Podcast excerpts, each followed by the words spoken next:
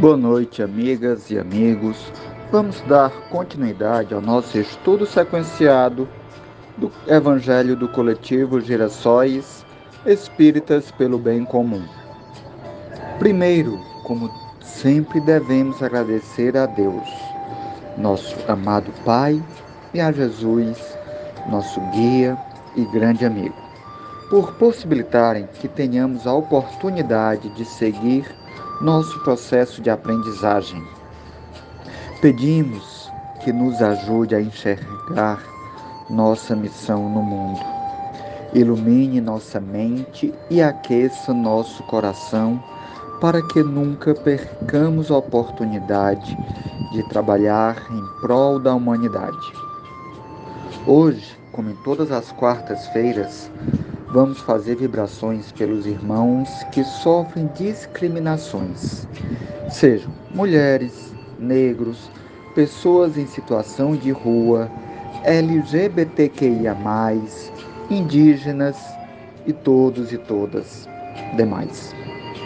Pedimos, amigo Jesus, que auxilie a toda a sociedade reconhecer que todos nós somos irmãos Todos precisamos de uma palavra amiga. E todos nós também podemos dar uma palavra acolhedora. Todos temos diferenças.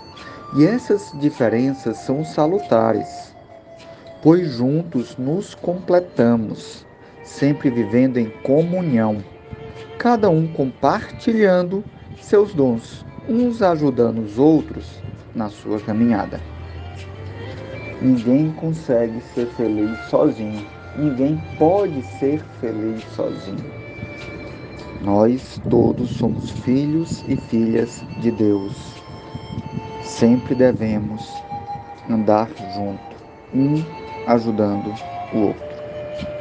Na noite desta quarta-feira, 7 de setembro de 2022, continuaremos com o Evangelho segundo o Espiritismo Estamos no capítulo 23, Moral Estranha.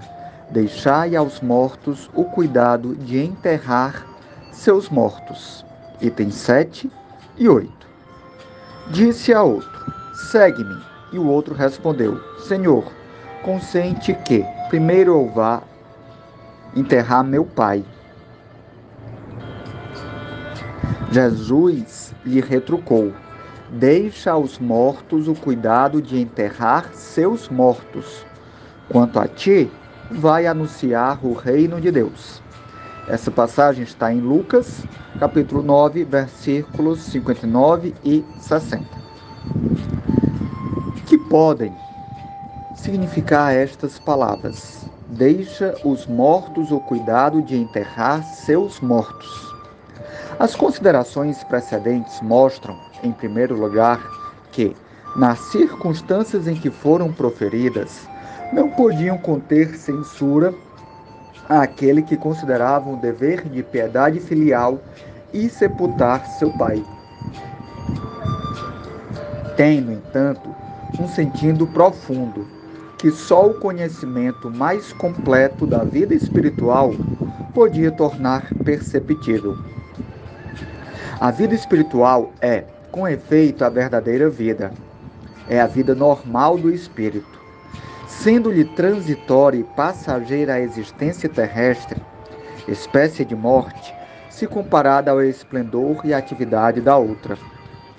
O corpo não passa de simples vestimenta grosseira que temporariamente cobre o espírito, verdadeiro grilhão que o prende à gleba terrena do qual se sente ele feliz em libertar-se.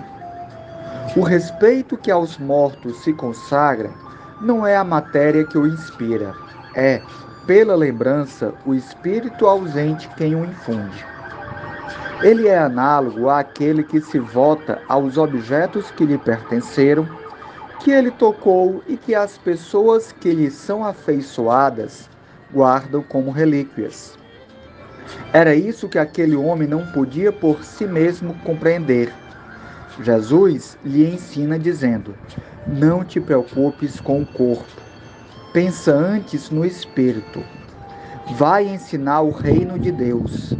vai dizer aos homens que a pátria deles não é a terra, mas o céu, porquanto somente lá transcorre a verdadeira vida.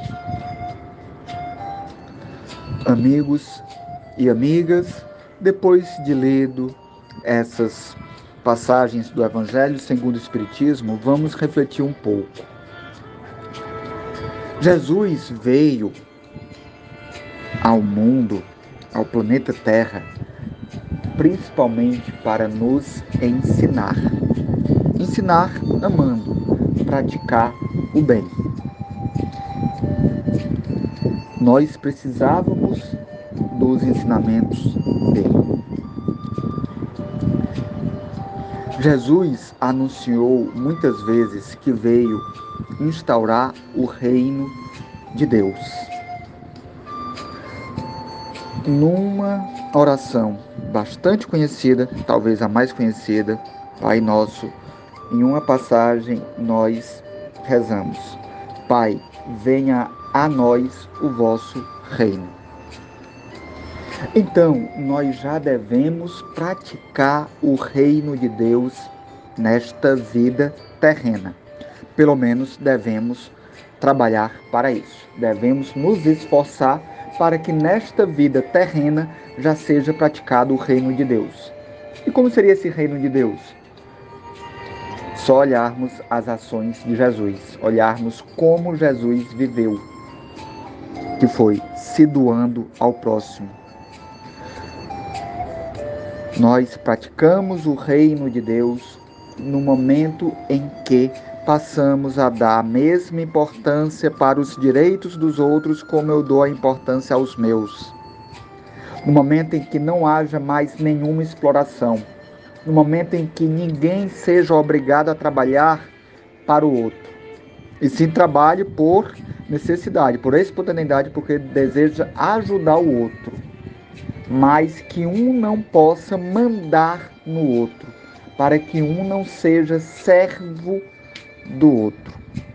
Na hora que todos formos iguais, que todos nos amarmos, que um cuidar do outro, vivermos em comunhão e de forma espontânea, de for quando eu fizer aquilo que está ao meu alcance em prol do outro, não com o objetivo de receber um salário, mas com o objetivo de cumprir a minha missão de ser humano, praticar a minha humanidade, que é ajudar o outro, eu estarei praticando o reino de Deus.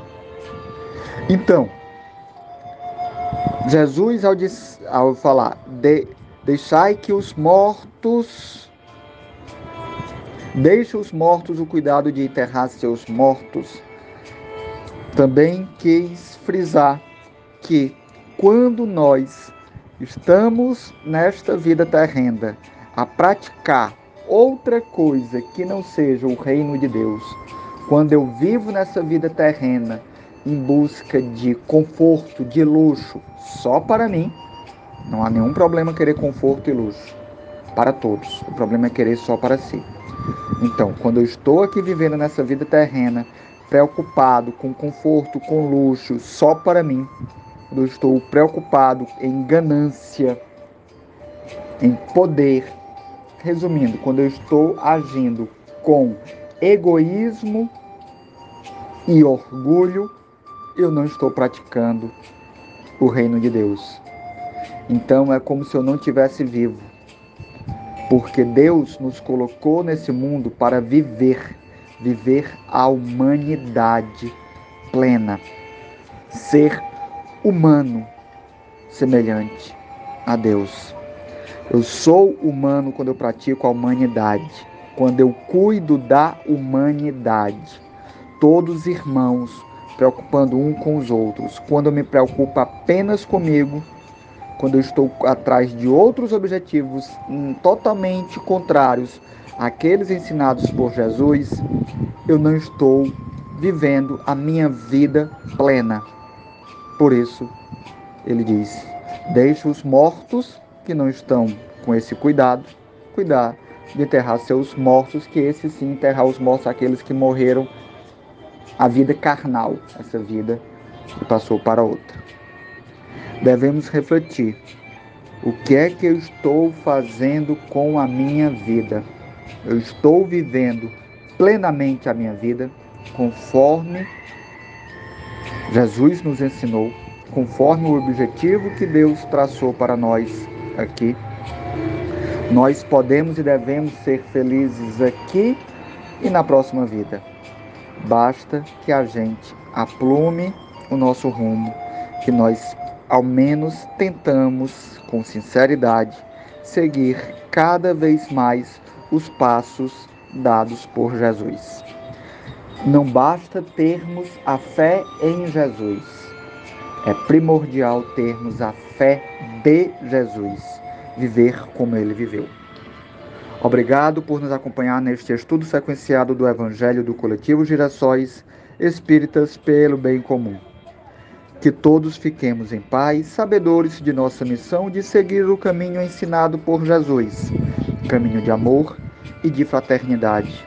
Que assim seja. Boa noite.